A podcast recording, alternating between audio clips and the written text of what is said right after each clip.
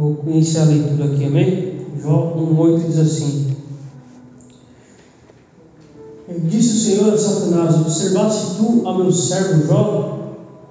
Porque ninguém é na terra semelhante a ele, homem íntegro e reto, temente a Deus que se desvia do mal. Então respondeu Satanás ao Senhor e disse: Porventura teme Jó a Deus de balde? Porventura tu não cercaste de sebe a ele e a sua casa e a tudo quanto tem? A obra de suas mãos abençoaste, o seu gado se tem aumentado na terra. Mas estende a tua mão e toca-lhe em tudo quanto tem, e verás se não blasfema contra ti na tua face. E disse o Senhor a Satanás: Eis que tudo quanto ele tem está na tua mão. Somente contra ele não estendas a tua mão. E Satanás saiu da presença do Senhor. Somente até aqui, amém, pastor?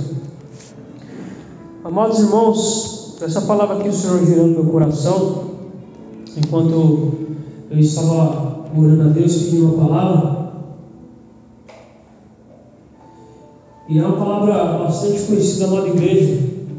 Nós sabemos que Jó foi um dos livros mais antigos da Bíblia. Alguns até acreditam que, que Jó foi escrito até primeiro que, Gênesis, porque se você pararmos para analisar, os acontecimentos do livro de Jó eles ocorreram provavelmente na época dos patriarcas. Seriam os patriarcas Abraão, Isaac e Jacó, que foi cerca de 2200 a 2000 a.C. E nós sabemos que depois das provações que Jó passou, ele viveu por mais em torno de 140 anos após perder os seus filhos e as suas propriedades.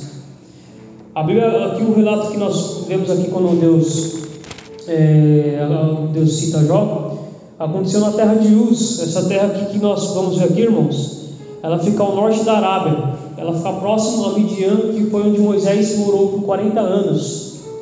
Então nós vemos aqui que Jó ele é praticamente contemporâneo da época de Abraão, Isaac e Jacó. E nós vemos aqui, lendo esse, esse que nós vemos aqui, no verso 8, diz assim: E disse o Senhor a Satanás: Observaste tu a meu servo Jó? Porque ninguém é na terra semelhante a ele, homem sincero e reto, temente a Deus, e que se desvia do mal. Irmãos, é interessante nós notarmos aqui que essa história de Jó, ela começa de Jó como sendo a figura central da história. E se você olharmos para a figura de Jó, lendo aqui o começo, até o verso 8, nós vemos que Jó ele era um bom pai de família. Nós vemos que Jó ele era um homem rico. Por quê? Porque ele possuía muitas propriedades, como nós vemos aqui. O fato dele ter muito, muito gado, dele ter muitas vacas e ovelhas, significa que Jó ele tinha muitos bens, e nós vemos aqui também que ele tinha muitos servos que trabalhavam para ele nessa época. E nós, vemos, nós, nós analisamos aqui também, irmãos, nós vemos que Jó, ele era um bom esposo. A Bíblia, a Bíblia não dá aqui história de, de como que era o conjugal de Jó, mas pelo fato de Jó ser um homem reto, íntegro, temente a Deus que se desvia do mal, então nós podemos entender aqui que Jó ele era um bom esposo. Era um bom pai de família, era um bom esposo, era um homem rico. Mas também nós temos que salientar aqui que Jó não era perfeito não tinha pecado, irmãos. Deus apenas estava dando testemunho de que Jó era um homem íntegro e reto que se desviava do mal. E nós vemos aqui que Jó também, ele dá um bom testemunho da sua vida. Nós vemos que as pessoas que estavam ao redor de Jó, elas comprovavam, elas, elas comprovavam que Jó era um homem que era temente a Deus, era um homem que vivia, queria viver a vontade de Deus. E aí nesse versículo 8, quando nós separamos para analisar, ele começa assim, ó. E disse o Senhor a Satanás: Observaste tu a meu servo Jó. Olha que interessante isso, irmãos. Nós vemos que quem inicia o diálogo falando acerca de Jó é o próprio Deus. Ou seja, nós vemos aqui que Deus, ele começa dando testemunho da vida de Jó. Deus, ele começa falando: Olha, olha Satanás, você observa o meu servo Jó. E aí ele continua, dizendo: Porque ninguém há na terra semelhante a ele, homem sincero e reto, temente a Deus, que se desvia do mal. Então, nesse 8 aqui, irmãos, nós vemos que o próprio Deus, ele dá testemunha no caso das qualidades de Jó. Nós vemos aqui que o próprio Deus, o testemunho que Deus dá de Jó é um testemunho verdadeiro. Vemos que Deus, ele foi, a análise que Deus faz aqui na vida de Jó é uma análise correta. E aí quando você paramos para analisar esse versículo 8, Deus ele mostra para Satanás que mesmo Jó sendo um homem da descendência de Adão, um homem de natureza caída e pecaminosa, Jó ele ainda mantinha a fé em Deus. Por que, que eu digo isso, irmãos? A Bíblia não relata como é que Jó conheceu a Deus. Mas se você pararmos para ver, raciocinando a Bíblia, parar meditando nas Escrituras, Jó ele mantinha a fé em Deus. Por quê? Porque Jó conhecia a tradição oral que veio lá do, veio antes de Jó. Nós vemos lá em Gênesis a história de Adão e Eva. Vemos lá a história do dilúvio sobre Noé. Vemos a construção da Torre de Babel. Então, desde Adão até a Torre de Babel, correu a tradição oral. E Jó, assim, ele aprendeu sobre o Deus, o Criador, no caso, que criou os céus e a terra. E aí ele começou, ele começou no caso, a, a cultivar um relacionamento com Deus, amada igreja. E aí quando a gente fala desse verso 8, olha que interessante isso, irmãos. Quando a gente fala assim do testemunho de Deus, de Jó, há pelo menos quatro versículos na Bíblia que o próprio Deus dá testemunho de Jó. Nós vemos aqui em verso 8 e verso 12, se não me engano, que nós vemos que Deus, Deus, Deus dá testemunho da vida de Jó. E também nós vemos em Ezequiel 14, 14 e Ezequiel 14, 20. Em Ezequiel 14, 14, o Senhor diz assim: ó, Ainda que estivessem no meio dela estes três homens, Noé, Daniel e Jó, eles, pela sua justiça, livrariam apenas a sua alma, diz o Senhor. Olha aí que interessante, irmãos. Muitos anos depois, lá na frente, o próprio Deus dá testemunho novamente da vida de Jó. E ainda no verso 20, no verso 20 de Ezequiel 14 também ele, ele repete a mesma coisa. Ele diz assim: ó, ainda que Noé, Daniel e Jó estivessem no meio dela, vivo eu, diz o Senhor, Jeová, que nem filho nem filha eles livrariam, mas só livrariam a sua própria alma pela sua justiça.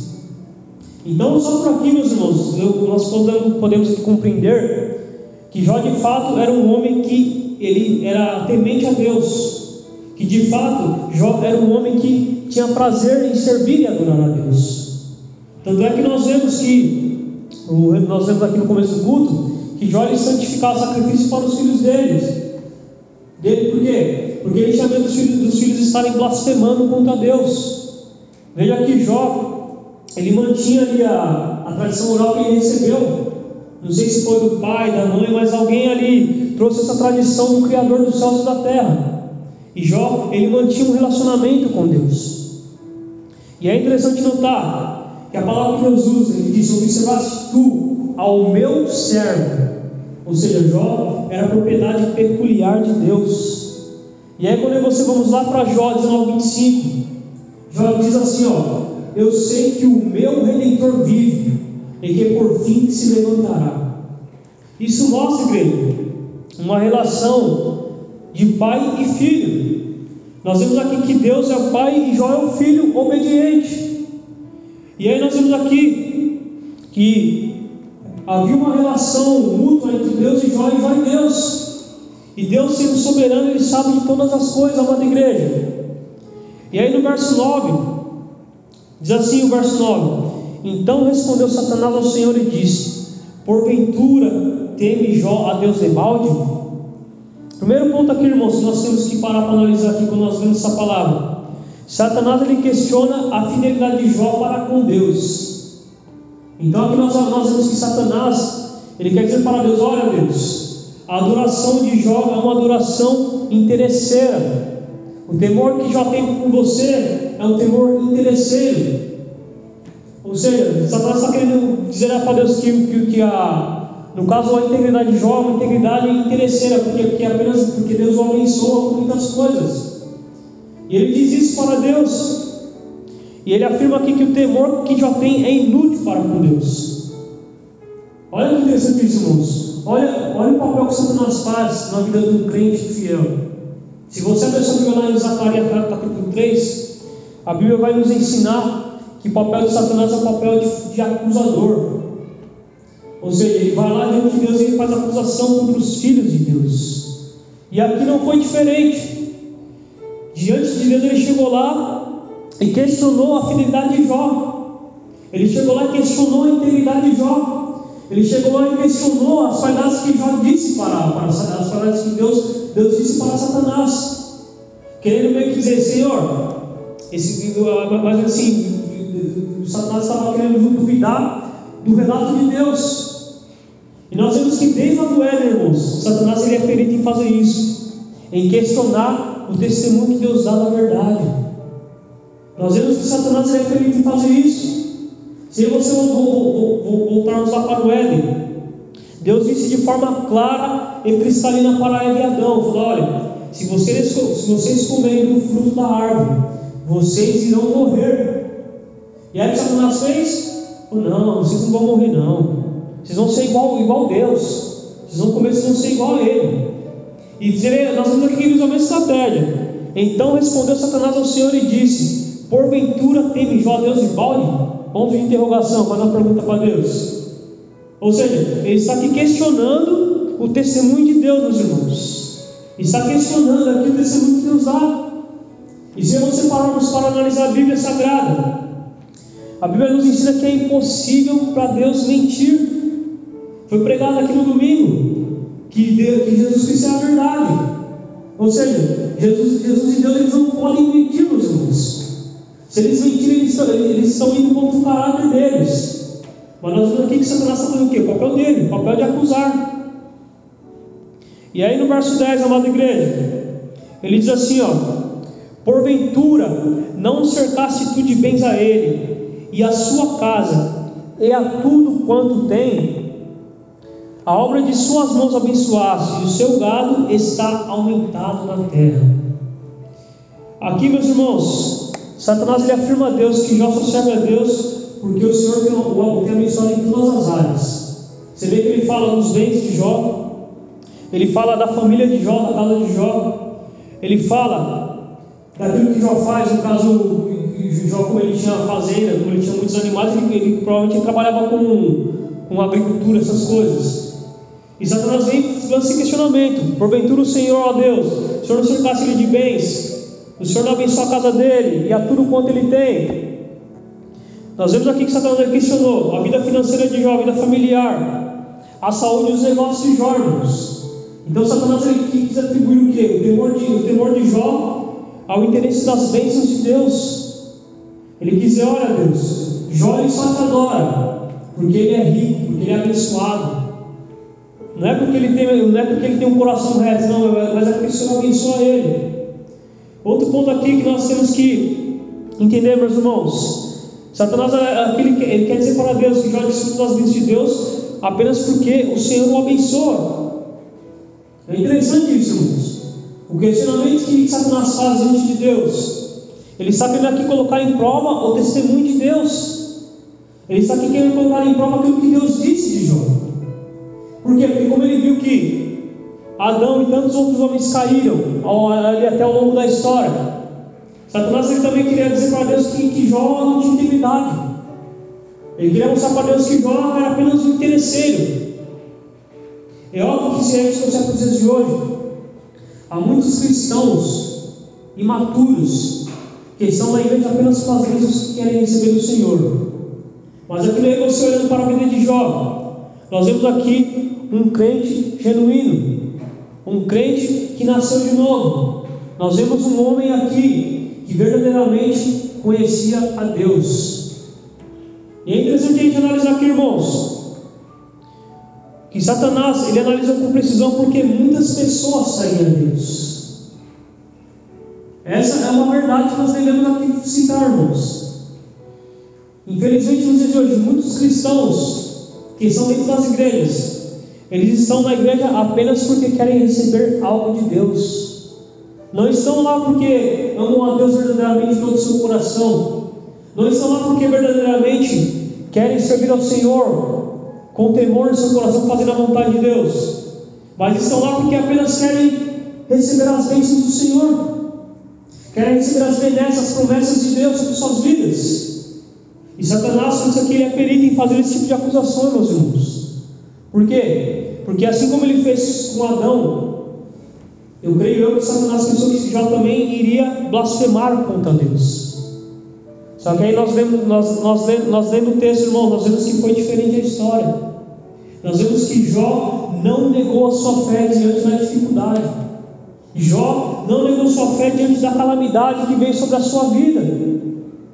No verso 11 ele diz assim: ó, Mas estende a sua mão e toca-lhe em tudo quanto tem, e verás se não blasfema de ti na tua face. Primeira coisa que nós temos que analisar aqui: Satanás, ele sugere que Deus tire tudo de Jó. A primeira coisa que Satanás fala aqui, fala: olha, olha, Senhor, tira tudo dele, tira tudo que ele tem. Quando o Senhor tirar tudo que ele tem, ele vai blasfemar de você, Senhor. E o que é blasfêmia, meus irmãos? Se você formos no dicionário bíblico, diz assim: ó, o que é blasfêmia? O seu conceito envolvia uma intencional e provocadora afronta à natureza, ao nome e à obra de Deus, através de palavras e atos. Aí eu até trouxe um versículo aqui, Mateus 12, 24, quando Jesus operava sinais e maravilhas, a Bíblia diz assim, ó, Mateus 12, 24: Mas os fariseus, ouvindo isso, diziam: Este não expulsa os demônios, senão por Beuzebu, príncipe, príncipe dos demônios. Então, Satanás aqui estava dizendo que Jó de forma consciente, ele iria pecar contra Deus. Ele iria, no caso aqui, como nós vemos aqui, fazer uma afronta à natureza de Deus, fazer uma afronta ao nome e à obra de Deus na vida dele. Foi essa a primeira sugestão que, que, que, que Satanás aqui fez diante da vida de Jó. Satanás sugere que Deus tire tudo de Jó, segundo ponto. Satanás aqui, amada igreja, ele está convicto de que o temor de Jó a Deus está baseado apenas nas bênçãos recebidas de Deus. Olha que interessantíssimo isso. Satanás aqui tinha a convicção de que, se, de, de que se Jó perdesse tudo, ele iria pecar contra Deus, ele iria abandonar a sua fé em Deus, ele iria blasfemar contra Deus. Olha o papel de Satanás, amado igreja, diante do Senhor. Satanás ele não brinca de ser Satanás. O diabo ele não brinca de ser diabo. Uma coisa que eu aprendo aqui nesse texto, que o diabo ele não tem dó de ninguém. Nós não devemos subestimar Satanás. Nós sabemos que ele tem poder, é um poder que é limitado por Deus. Mas nós vemos aqui que diante dos filhos de Deus, diante dos servos que, que são fiéis a Deus, ele não brinca em serviço, irmãos.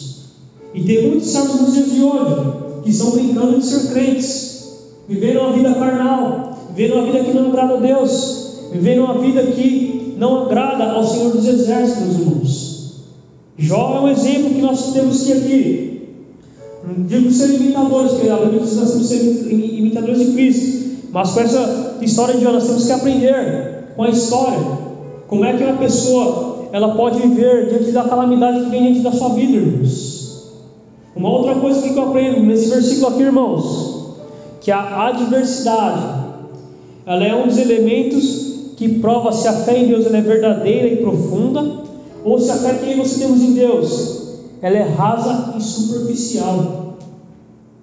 Aqui nós vemos que, que Jó ele perdeu seus dez filhos, perdeu a sua casa no primeiro momento, primeiramente ele perdeu seus filhos, perdeu a sua casa, perdeu seus bens.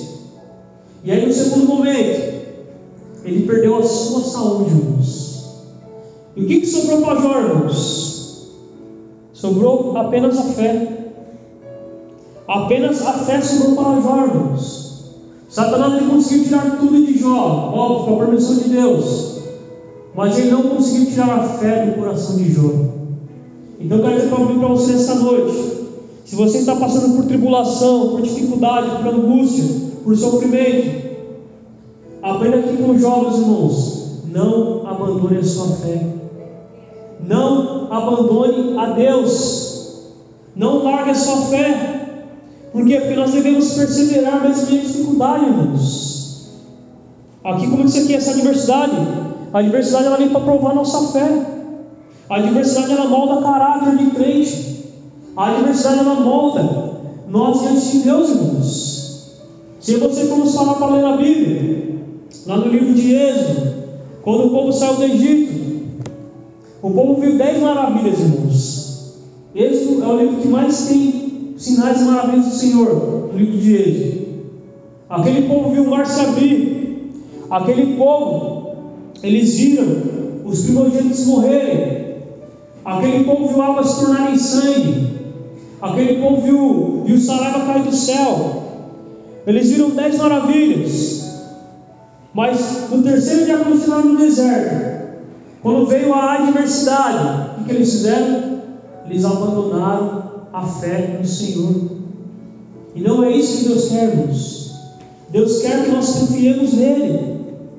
Deus quer que nós, nós fazemos como João fez, mesmo em meio à angústia das nossas vidas, mesmo em meio ao sofrimento que nós passamos.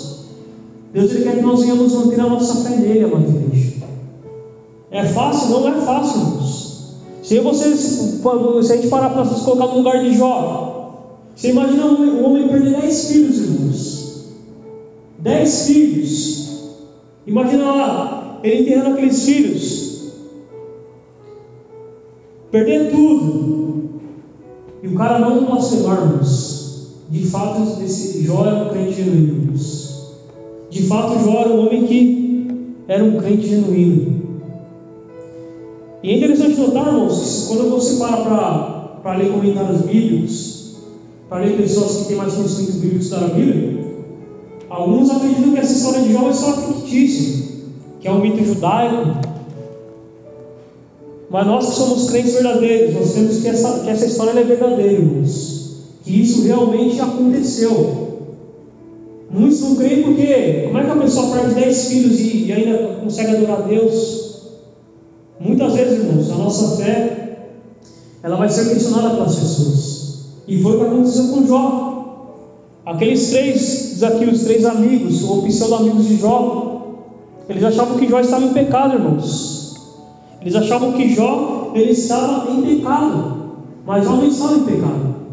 Jó ele tinha ciência de que a vida dele com Deus Senhor ela estava reta. A vida dele com Deus ela estava reta diante do Senhor. E é interessante a gente trazer à tona, irmãos, que essa mesma estratégia que Satanás usou com Jó, com Adão e Eva, ele também usou com Jesus. A gente vê lá em Mateus capítulo 4, quando Jesus ele foi conduzido ao deserto para ser tentado pelo diabo. Ele fez, mesmo, ele fez o mesmo questionamento para Jesus. Mas Jesus, sendo Deus, Jesus o venceu com a santa palavra. Jesus não se dobrou a, a armadilha que Satanás colocou na sua frente. E nós vemos Satanás ele não se cansa, irmãos. Nós vemos também que ele fez isso com Pedro. Se você, se você abrir a sua Bíblia em Lucas 22, 31, a Bíblia diz assim: ó, Disse também o Senhor: Simão, Simão, eis que Satanás os pediu para você andar como trigo, mas eu roguei por ti para que a tua fé não desfaleça, e tu, quando te converteres, confirma teus irmãos. Então nós vemos aqui que o próprio Jesus intercedeu por, por Pedro. Por quê? Porque Satanás ele queria acabar com a vida de Pedro, irmãos. Satanás ele queria, assim como ele, como, como, como ele quis acabar com a vida de Jó, ele queria acabar com a vida de Pedro. Então eu aqui aprendo com essa palavra lá de igreja.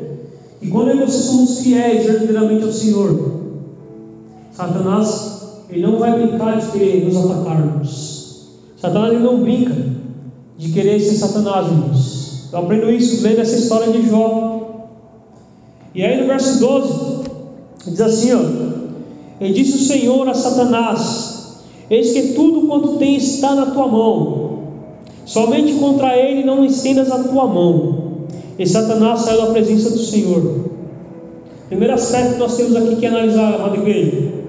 Deus ele permitiu a Satanás que Satanás tocasse nos bens de Jó, na família de Jó os negócios de Jorgens. Então nós vemos aqui que Deus ele dá poder a Satanás, mas o poder que ele dá é um poder limitado. Satanás ele só pode fazer algo contra nossas vidas, nos limites que Deus impõe. E é interessante notar, irmãos, uma coisa sofrendo aqui. Jó estava sofrendo porque estava ocorrendo algo no mundo espiritual. Então, nós podemos aprender aqui que muitas vezes nós não, nós não vamos compreender porque nós estamos passando por certa situação em nossas vidas, irmãos. Talvez seja continuar algo no mundo espiritual. Nós vemos que a história de Jó começa falando primeiramente da vida dele, e depois nós vemos que a história vai para a esfera celestial, para a esfera espiritual.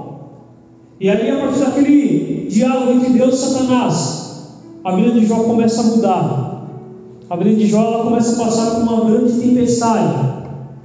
Mas é interessante você aprendemos que Deus ele tem o controle de todas as coisas, irmãos. Por que, que Deus permitiu, irmãos, que Satanás ele fosse lá e tivesse toda a vida de Jó? Primeiro ponto, Deus é soberano, irmãos. Deus ele é soberano.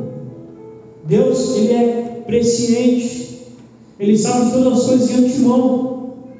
Então Deus ele sabia que Jó não iria pecar contra ele.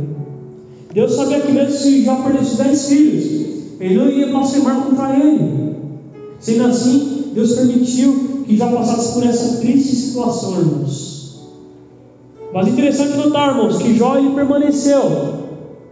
Mesmo, mesmo lá na frente nós, nós, nós vemos na história que, que ele, ele chegou a amaldiçoar o dia, o dia do nascimento dele. Ele chegou a fazer certos questionamentos a Deus.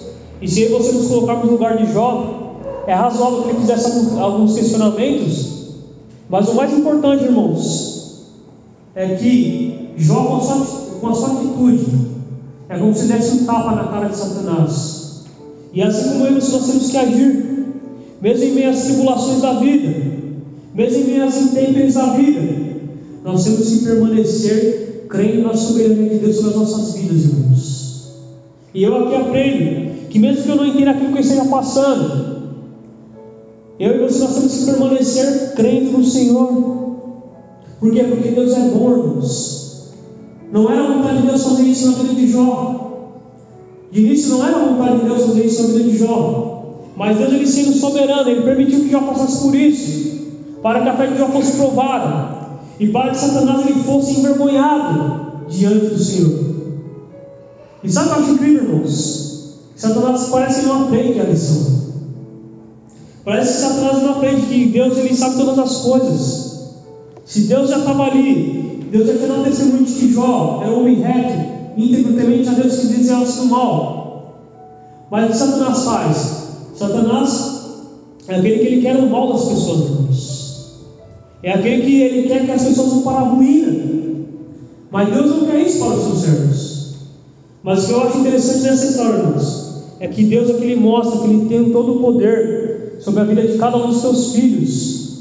E eu quero dizer para você que nessa noite está passando por algum problema, por alguma dificuldade, que você possa continuar crendo em Deus. Se você está orando pela salvação de alguém da tua casa, se você está orando pelo teu casamento, se você está orando pela tua vida financeira, se você está orando pela sua saúde, pela saúde de alguém, continue orando e crendo que o Senhor tem o melhor para mim e para você, meus irmãos. Porque nós vemos que foi assim na vida de Jó. Jó ele venceu porque ele permaneceu, porque ele perseverou. O que é você perseverar, igreja? É você manter-se firme e constante, mesmo em meio à adversidade. E como eu disse aqui, a adversidade ela vem para provar até onde vai a sua fé, meus irmãos. Não foi somente Jó que sofreu na Bíblia. Se nós olharmos para a vida de Abraão, Abraão estava lá com, com Isaac, filho da promessa. E Deus chega no momento para ele falar: Abraão, pega o seu filho e vai lá levar ele para sacrificar, Abraão. E Abraão foi, irmãos. Eu creio que ele foi com, foi com o coração, mas ele, Deus ali estava provando a fé dele. E a Bíblia nos mostra em Hebreus que Abraão ele foi por quê? Porque ele cria que Deus havia, tinha poder para ressuscitar Isaac dos mortos. E assim é em nossas vidas, irmãos. A nossa fé muitas vezes será provada a fogo, irmãos. Nós vemos que foi assim na vida de Sadraque, Misaque e Abednego. Eles não se prostraram à estátua lá de Nabucodonosor, aquele rei que era um ímpio. E eles foram lançados na fornalha de fogo. E dentro da fornalha, Deus se fez presente. Eu entendo aqui nessa palavra, irmãos, que mesmo no meio da tribulação, Deus ele se fará presente em nossas vidas. Muitos crentes pegam, porque eles colocam o problema como se o problema fosse maior que Deus. Eu quero dizer para você, Deus é maior que todos os nossos problemas, irmãos. Todos nós temos problemas, mas Deus, Ele é maior que o nosso problema, amada igreja. Que você nós possamos crer nisso, irmãos. E para chegar aqui no, no final da mensagem, até anotei aqui cinco pontos. Através do sofrimento de Jó, podemos aprender algumas verdades sobre o sofrimento dos justos. O primeiro ponto aqui: há questões que estão sendo tratadas no céu, que os crentes desconhecem totalmente. No entanto, a vida deles pode ser afetada por elas. Ou seja, a esfera espiritual, ela vai interferir na esfera física das nossas vidas. Foi o que aconteceu com Jó. Jó não sabia porque ele estava passando por aquilo. Jó não havia pecado.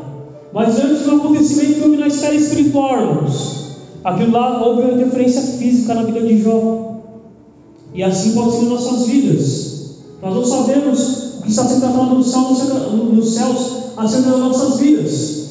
Mas dependendo do que, do que Deus está tratando lá em cima, pode vir a interferir nas nossas vidas, na nossa vida aqui nesta terra, irmãos. Mas como eu disse aqui, nós precisamos aprender a confiar em Deus. O nosso olho, o alcance do nosso olho é limitado, irmãos. O alcance da nossa visão é limitado. O de Deus não. O alcance de Deus ele é ilimitado. E como eu disse aqui, Deus, Ele é soberano, Deus, Ele é onipotente, Deus, Ele é onipresente, Deus, Ele é onisciente, Deus, Ele é presciente. Tudo aquilo que vai acontecer na minha vida e na tua vida, Deus Ele já sabe de antemão. E há muitos crentes que perecem porque ficam com o coração ansioso. Senhor, não vai dar certo, a promessa não chega. Irmãos, vamos aprender com Jó. Eu não estou entendendo nada, mas eu vou continuar crendo. Esse é o recado que Deus está falando para você nessa noite. Senhor, eu não estou entendendo nada. Deus está falando dizer, continua crendo. Na hora certa, Deus vai dar esclarecimento para mim e para você, irmãos. Na hora certa, Deus lhe dará a direção a quem você deve seguir. Na hora certa, Deus ele nos esclarecerá porque passamos por tal situação e tal situação. Quantas situações você já passamos na nossa vida cristã? Que a gente só entendeu lá na frente porque nós passamos por aquilo, irmãos. Com João não foi diferente. Lá na frente já disse. Antes eu só conhecia de ouvir falar. Agora eu conheço. Já está querendo dizer, olha, essa experiência que eu passei com Deus fez eu aprofundar o meu relacionamento com Ele. Assim será nas nossas vidas, amado. Outro ponto aqui, irmãos, nós aprendemos com o sofrimento dos justos. Até mesmo o melhor dos esforços para explicar as questões da vida são inúteis. Ou seja, o justo, ele muitas vezes vai sofrer sem entender por que ele está sofrendo. Muitas vezes nós vamos passar por tribulação, por angústia, por sofrimento, e nós não vamos entender por que estamos passando por aquilo. Foi assim na vida de Jó. Jó não sabia porque ele estava passando por aquilo. Ele não sabia porque ele estava passando por aquilo, irmãos. Mas ele, o que ele fez, irmãos? Ele perseverou em crer no Senhor. Quantos servos de Deus e servas, se passassem por o que já passou, não conseguiriam permanecer, irmãos? A Bíblia diz, lá em Salmo 33, 14, que o Senhor conhece a nossa estrutura, e Ele lembra que você nós somos feitos do pó da terra. Então ele, Deus ele sabe, irmãos, até onde você podemos ser provados, irmãos. Deus ele sabe até onde a nossa fé vai, irmãos. Se ele provou Abraão, é porque sabia que Abraão ia vencer aquela, aquela prova. Se ele provou Jó, é porque ele saberia que no final Jó ia vencer aquela, aquela prova. E assim é na minha vida e na tua vida. Se Deus está provando você, é porque Ele sabe que você vai conseguir vencer essa prova, amada igreja. Outro ponto aqui que eu aprendo com o sofrimento dos justos, igreja. O povo de Deus sofre. Coisas ruins acontecem o tempo todo com pessoas boas. Assim, ninguém pode julgar a espiritualidade de outra pessoa com base em suas aflições ou sucessos. Uma coisa que eu aprendi com Jó, irmãos, que os justos, eles sofrem mesmo andando de forma correta e temendo a Deus. Por que, que eles isso, irmãos? Que muitos cristãos imaturos, quando vemos uma pessoa sendo provada, olha lá, está em pecado. E nós vemos que Jó não estava no pecado. E mesmo assim Deus o provou. Então nós vemos aqui que nós não estamos isentos de passar por sofrimentos. Mesmo em você ter uma vida de devoção a Deus, mesmo em você ter uma vida de santidade, de santificação, mesmo em você não de forma correta, nós não estamos isentos de sofrimento, Deus. Não estamos isentos de perder um parente, de perder um filho, como foi com Jó, de perder os nossos pais, de ficar desempregado, de ficarmos enfermos, de passarmos por alguma situação constrangedora. Mas o que Deus quer, irmãos? Que nós venhamos continuar crendo no Senhor. E você somos justos, somos, mas nós, nós, nós não estamos isentos do sofrimento, amada igreja. Outro ponto aqui, meus irmãos, ainda que Deus pareça distante, perseverar na fé é a melhor virtude, uma vez que Ele é bom e a pessoa pode confiantemente entregar sua vida nas mãos dele. Olha que interessante isso. Quando eu e vocês estamos passando pelo sofrimento, irmãos, a sensação que dá é que Deus está distante de nós, irmãos. A sensação que dá é que você nós paramos para orar e a oração não passa do teto. Mas aqui, como eu disse aqui, irmão, o mesmo, justo mesmo, a pessoa que é justa, mesmo em meu sofrimento, ela não deve se apartar de Deus, mas sim ela deve continuar que Deus ele está, está, Deus está trabalhando em prol do seu favor, meu irmão. Foi assim na vida de Jó. Nós vemos lá no final da história, Deus ele restituiu em dobro o que Jó havia perdido. E ainda ele viveu mais por 140 anos. Então, se a gente fizer uma continha rápida, irmãos, pelo fato de Jó ter tido dez filhos, ele já se maduro. Nós podemos reduzir aqui quando Jó passou por isso. Ele poderia ter, sei lá, de 40 a 60 anos. E depois de tudo isso que ele passou, Deus permitiu que ele vivesse por, ainda por mais 140 anos. Então a gente pode aqui conjecturar que Jó morreu perto dos seus 200 anos de idade, irmãos, em boa velhice e temendo a Deus, irmãos. E assim em nossas vidas, que nós venhamos até o nosso último dia, irmãos, continuar crendo em Deus. É difícil, é, irmãos, não é fácil, não é fácil. Mas Deus quer que nós venhamos crer na soberania dele, irmãos. Último ponto aqui para terminar, irmãos.